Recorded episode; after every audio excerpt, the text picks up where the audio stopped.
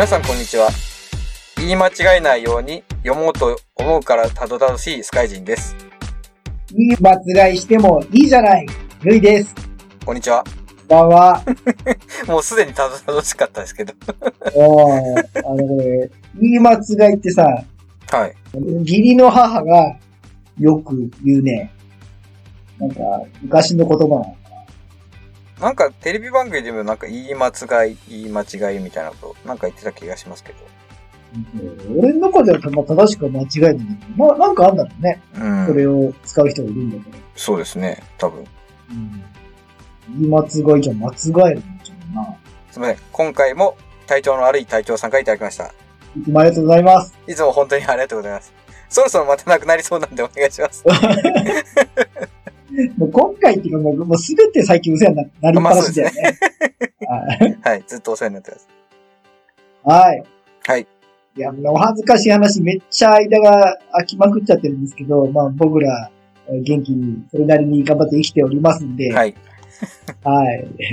前回撮ったのが多分6月ぐらいはい。だったんですけど、そうですね。まあ、それ以降、どんなことがあったかを、いろいろありましたね。あ、いっぱいあったけどね、いろいろね。初夏から秋も全部含めて、何やってたの？まあ、ちょっとバイクに乗ったかな。あとはどっちかっていうと乗るより見る方が多かったですね、僕は。モテギンで、おモト GP の予選だけ見に行きました。うん。決勝は仕事で見れなかったんです。はい。ああ、すすごいマニアックな見方だね。はい。まあ、レミー・ガードナー選手はもう、あの、スーパーバイク行っちゃうんで、最後の。あ、そうなんだ。惜しいね。せっかく行ったのにね。そうですね。もう今年ね、小倉愛選手も惜しかったね、最後までね。ポイントランキングでね、2位まで行ったんですけど、最終戦で、はい。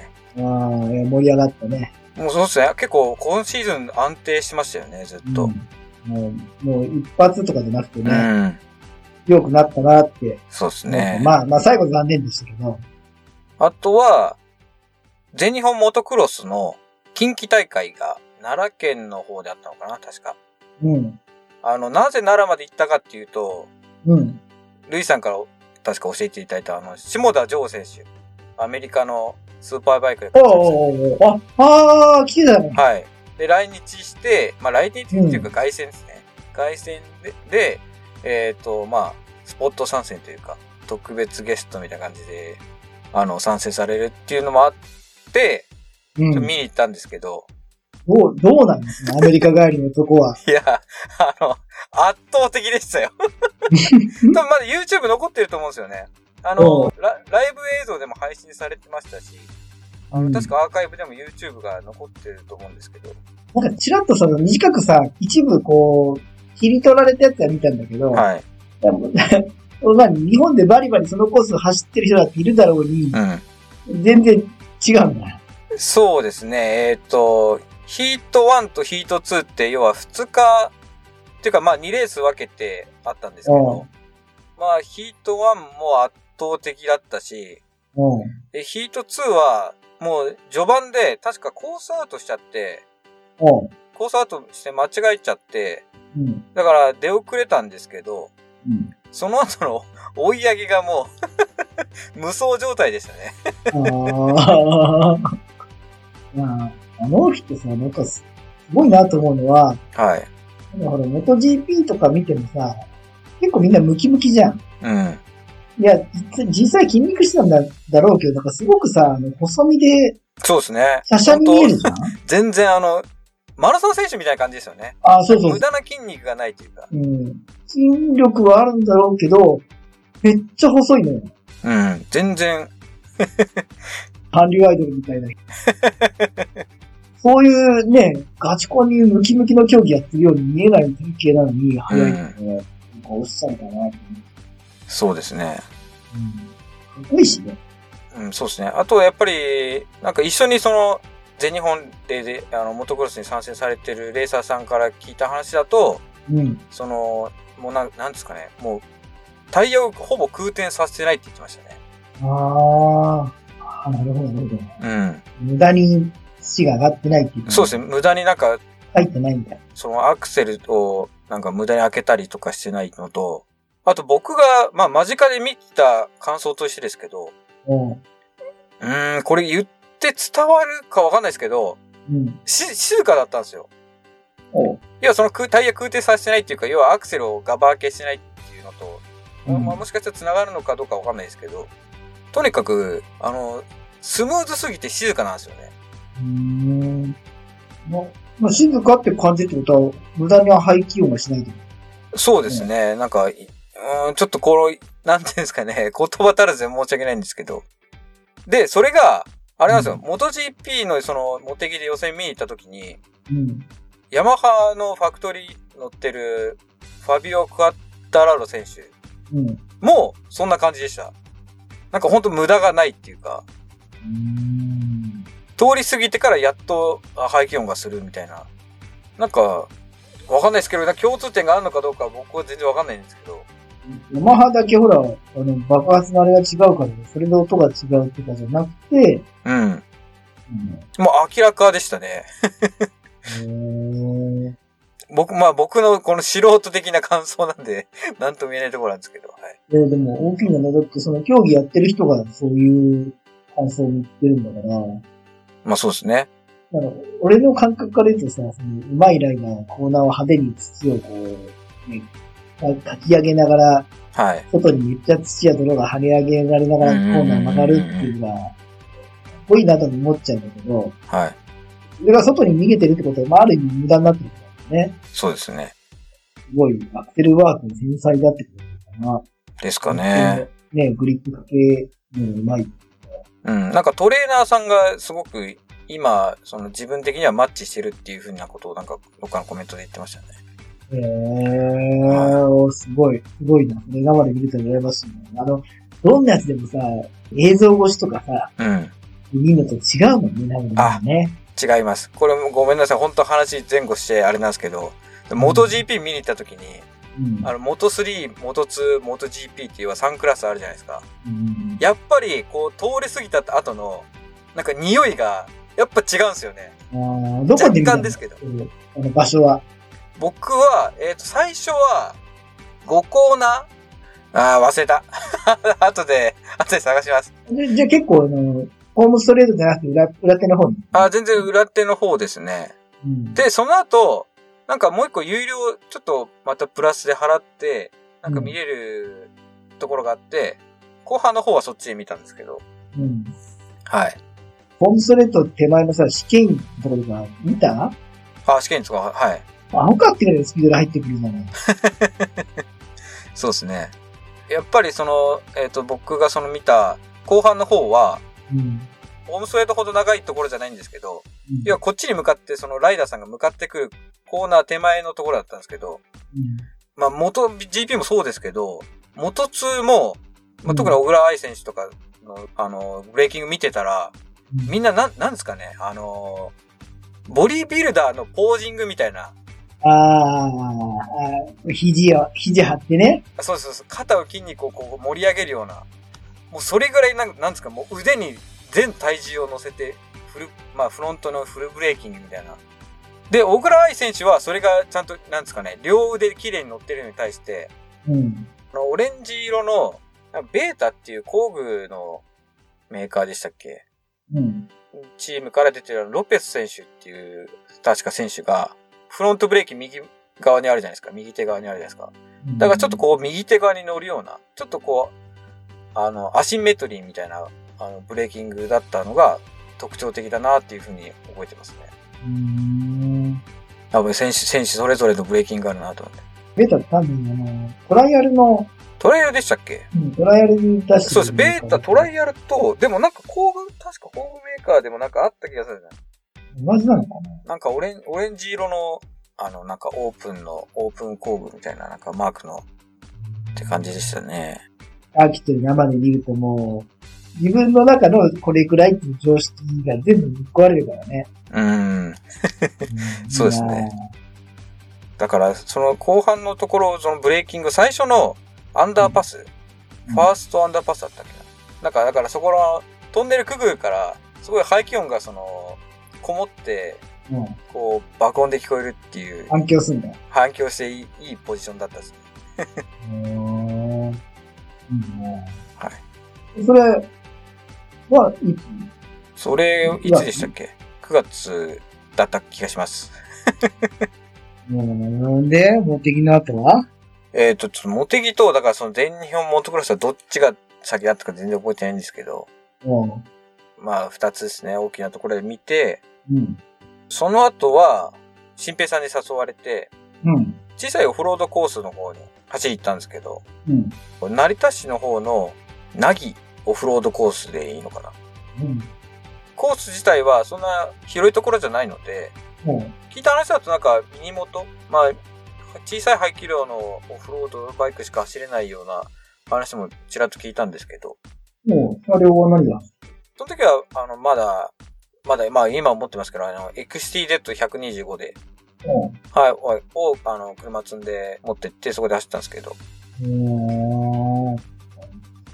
はい。で、その時に、初めてあの、新平さんが持ってる、えっ、と、川崎の KX85? うん。ツーストのレーサーですね。うん。を初めてちょっと、あの、乗らせてもらったんですけど、またがった瞬間に、なんだこの軽いバイクと思って、実際コースも走ってみたんですけど、うん。まあ、ほぼ、ほぼに、ほぼっていうか、まあ、ずっと2足しか使ってないんで、2足でしか走ってないんですけど、うん。あの、僕、まだ10代の頃に、あの、NSR50 とか、ヤマハの TZR50 を乗ってたことあるんですけど、うん。うん。あ、あの、その2台って結構僕の中では、あの、パワーバンドが本当少なくて、上級者向けっていうか、まあ、50cc だけどなんか扱いにくいバイクだなってちょっと思ってたんですけど、うん。KX85 はあ2速なのに、アクセル開けたら開けるだけまだ、まだ回るし、スピードも出るし、と思って、ああ、さすがレーサー。そんなにはスピード出てないと思うんですけど、うん。え、どんだけパワーバンドあるんだっていうぐらい、ハンクラとか使わなくても、うん。全然そのアクセルついてくるなと思って、えー、いや、125とか使えないよっていう言われてたらね、先輩とかから。そうですね。う あの中山、中山バイクライトさんも言ってましたけど、ん。やっぱそうなんだね。いや、本当に。に、ツーストとかツーストレーサーか。はい。2速で、え、どこまであ上がるんだっていうぐらい。はい。もうそれに、まあ、驚きともう感、感動と衝撃を受けまして、うーん。で、気づいたら僕もレーサー買っちゃいました。前田なんか買いそうってしたのは、はい。何買ったの？えーまあ、ツイッターにはもう上がってるんですけど、うん。えっ、と、鈴木のうん。RM80 っていう、おーちょっと古い、もう、なんだ、20年ぐらい前のバイクなんですけど、が安く某オークションに回ってた、出回ってたんで、もう、ボーってないや。まあメルカリとかまだあれ、メルカリはオークションじゃねえか。はい。まあヤフオクですね。にあったんで、うんしかも一桁台だったんで、おうおうこれはもう一応買うしかないなと思って。ああやって失敗してもね。はい。なんか聞いたら2年ぐらい前までは乗ってたけど、その後全然なんか放置してたらしくて、うん。フロントフォークもサビがあったし、当然ブレーキディスクもサビだらけだし、うん。サビって中鉄ディスクなの？どうなんですかねまあ、パトロカスか？わかんないです。あとまあちょっとリア、前後のホイールがうん。純正じゃなくて車外のやつで、結構いい、いいやつ履いてるんですよ。中鉄ディスクってことはないけど、それ単純にリ、あれはブレーキパッドのカスだ。まあそうですね、はい。あとだから、その車外ホイールで、まあでもちょっとスポークが折れてたんで、うん。まあそれはちょっと変えないといけないなっていうのと、うんまあありますけど、うん。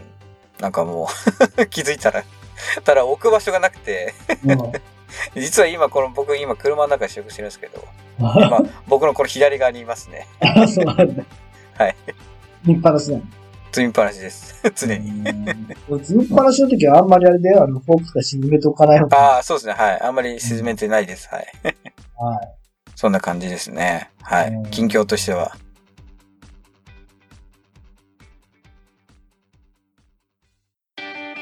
フリースタイルフリースタイル。フリースタイル。フリースタイル。フリースタイル。フリースタイル。フリースタイル。フリースタイル。フリースタイル。フリースタイル。フリースタイル。フリースタイル。フリースタイル。フリースタイル。フリースタイル。フリースタイル。フリースタイル。フリースタイル。モトバイクネットラジオ。この番組はバイクの新時代を担うすべての人たちにバイクをもっと気軽にもっと身近に感じてもらい人との出会いや触れ合いをテーマに様々な角度からその魅力を語り合うクロストーク番組です。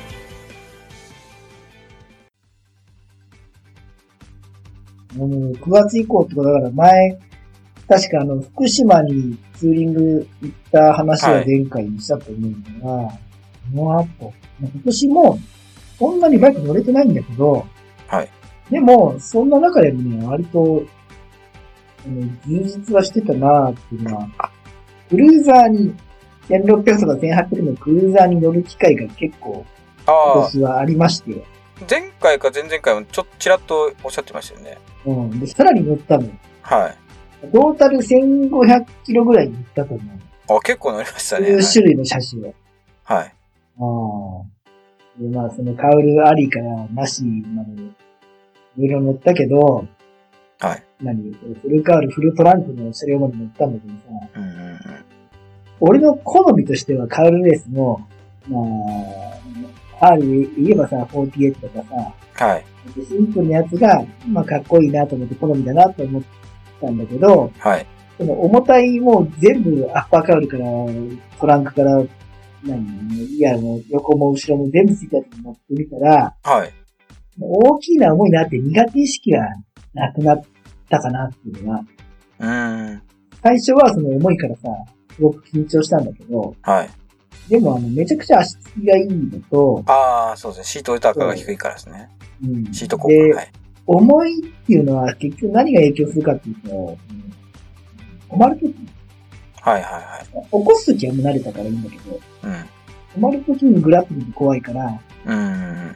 最初に不安感がずっとあったのが、まあ、半日一日乗ってさ、止まる瞬間にあの垂直の状態に自然に保って軽く止まるっていうのが、うん意識しなくても無意識にできるようになるんだよ、人間な、あの、学習して。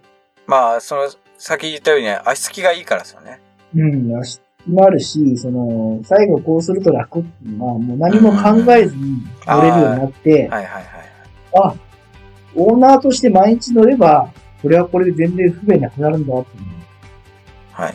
まあ、そうするとこれがね、大きいっていうことのかっこよさっていうのも魅力になるなと思ったし、まあその、止まる時のさ、その、ぐらってくる時のその緊張感に関しては、かちゃん一時乗ったバルキリーも、そうだと思うんだけど、うんうん。慣れるじゃん。まあ、ある程度はですね。はい。で、一方でその、止まってる時の押し引きの重さとか、うん。起こす時に重量感っていう時に、ちょっと不自由するなっていうのは、うなんだろう、こう、そうじゃない普通の車種でも苦労する、こう、小柄な人とか、うん。非力な女性ライダーの苦労する気持ちってのが分かったな。うん。そんなめちゃくちゃ重いバイクじゃなくても、中くらいの重さの車両でも、あこれぐらいしんどいのかなっていうのが、なんか体験できたかなって思うんだけど、すごい慣れた。あの、お重くて俺には無理と思ったり、重くてつまんないと思ったのが、いっぱい乗ることによって、えー解消されましたよ。うん。うん。ただ、あの、前コーナーじゃないの？って言ったあの、普通のコーナーが、はい。あの、攻略対象のコーナーになるっていうのは実際そうだ。一人で走ってればいいんだけど、はい。誰かと走ろうとすると、いつも行くメンツの、レキューさんはスイッと曲がるところを、こっちは、よいしょおっとっとっとっとっていうような、はい。しっかりワイドライン使って、広く道幅使って曲がっていかないと、うんうんあのー手強いコーナーになるっていうのは、やっぱりその、想像してた通りで。うんでも、思った以上に現実的に十分曲がるから、はい。辛いなってことではなかった。だから、同じようなカテゴリーの車種で一緒に走る分には全く不自由ないし、うんうんちょっと工夫すれば、他の車種と一緒に走っても、まあ、いなんとかいけるかなと、うん。うん。うん、手応えを見たかなって。なるほど。で、今はそんなことないけど、昔さ、道剣っていう日本の会社が、はい。計測になると、パニアケースの下からもう補助輪がバシッと出るっていう装置を打ったことが、出したことがあってさ、なんかゴールドウィングのなんか、補助輪みたいなやつ見たことありますね。うんもうちょっと車種忘れちゃったけど、はい。まさにそんな感じよ。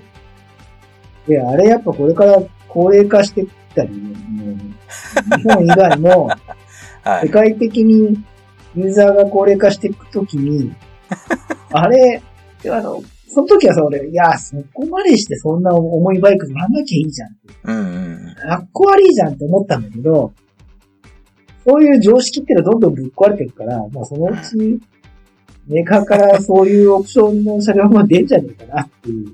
あうん、トライクじゃなくて、バイク乗りたいけど、計測時にはちょっとサポートするよっていうのが、あの倒れにくいバイクじゃなくて、あ。はい。倒れにくくたって倒れるわけじゃん、最終的には。そうですね。うん、だったら補助輪、いいんじゃねえかなって、う うんんふと思った次第。これもうまさにあれですね。まさにあれだけど、まあいいや、これ次回にしよう ただ、じゃそこまでじっくり乗って、あ乗りこなせるな、あの、億劫じゃないなってなった中でも、優先順位的には自分の好みとしては、やっぱり後になるかなっていうのは、走りのいいツアラーの方が欲しいし、いっぱいバイク持てるんだったら、じゃあその次にはデュアルパーパスの、オフ両方走れるような車両が欲しいし、みたいなさ。う。うん。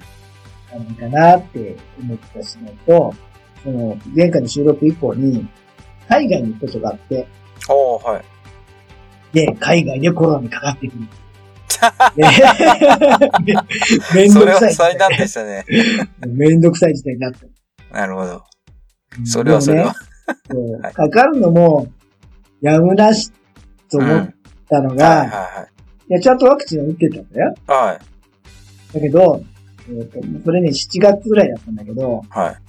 えーまず、空港降ります。うん。降りた途端誰もマスクしてる。ああ、まあそうですね。100人いたら1人してるぐらい。あーちなみにそれ、ど、どちらの方の国かは、ドイツ、ああ、なるほど。サッカーに、だから話はいいや。勝ちましたね。うん勝ったけど、勝ったけど、その後コスタリカ負けちゃっても悔しい。まあいいんだけどさ。で、街中でも、基本誰もしてない。うん。あの、公共交通機関に乗るときだけはしましょうってことになってて、あバス、電車を降りたばっかの人は手に持ってるんだけど、あ、はいはいはいはい。が誰もしてない。はいはいはい。レストランでも誰もしてない。うん。むしろしてる方が珍しくて、まあ説明受けたのが、どんだけ行きたいんだよお前はっていうふうに思われる。っていう感覚。ああ、なるほど。これすごいなって、日本であんだけさ、毎日何万、何人、何何千人、何万人って言った時に、ああ、もうそこまで日常に戻ってるんだかかってる人いっぱいいるんだよ。ちうんその、高齢の方とかさ、きっと、はい。あのーそれぞれひどくなってる方もいるんだろうけど、そうじゃない人は普通に過ごそうよ。普通に経済活動しようよっていう方を優先してた。ああ。まあ、こ、こ国民性ですよね。うん。うん。あげく、何人かかったさ。うん。ね、かかってる？予定通りに帰れないじゃんはい。ああ、そっち、そっちでかかったんですね。あ、む向こうで向こうで。向こうで帰る前にも検査受けなきゃ。ああ、なるほど。はい。そこで判明したわけです。そうそうそうあれ、別にピンピンしてんだけど、はい。ああ、はいはいはい。うん、で、かかったから帰れないから、じゃあ遠泊しなきゃなっていう時に、うん泊まってるホテルに、言ったら、あの、いや、ちょっとコロナ陽性になっちゃって、あの、遠泊ってできるんですか？って言ったら、あ、いいよっていう感じで、はい。あの、じゃあ、いや、うちは困るよとかでもないし、じゃあちょっと部屋はどこどこに移動してくれとかでもないし、ああ、はい。もういいよ、別に、あれです。食事とかどうしたらいいんですか？って言うとあ、別に普通に、あの、レストランに行って、普通に取ってくれって。で、あげく、レンサービスのあーはい部屋の掃除もさ、はい部屋の掃除のおばちゃんも普通に入ってくるし、へえ。だから、もう完全に、風邪。うんうん。風邪ひいたから遠泊したいんだ。あ、オッケーオッケー。こんな感じ。うん。びっくりらしい。ど、はい。大変でしたね。